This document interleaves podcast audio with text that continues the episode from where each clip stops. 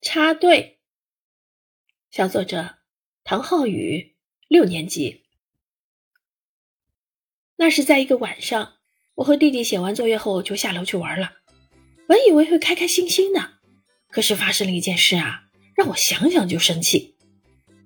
我们下了楼，来到公园公园里有很多好玩的设施，但是最吸引我们的还是秋千。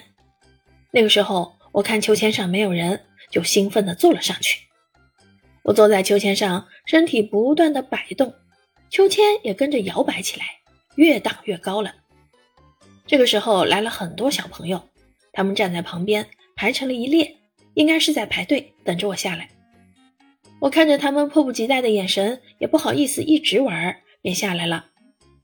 我一下秋千，一个小弟弟就跨了上去，他玩得非常开心，笑的是那么灿烂。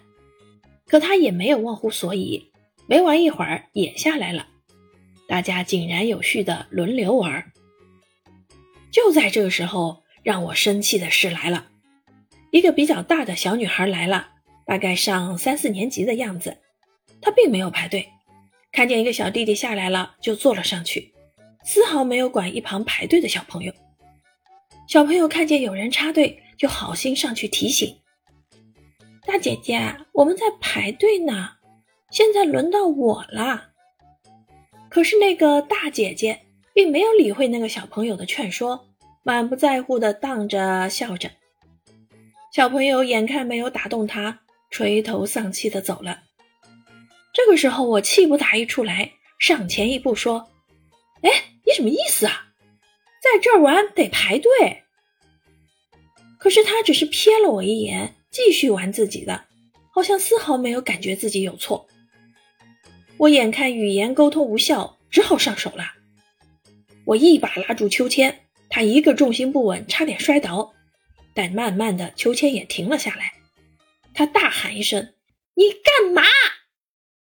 我干嘛？你自己干嘛？心里没点数吗？”这个时候，女孩子还是站在秋千上，还想继续玩。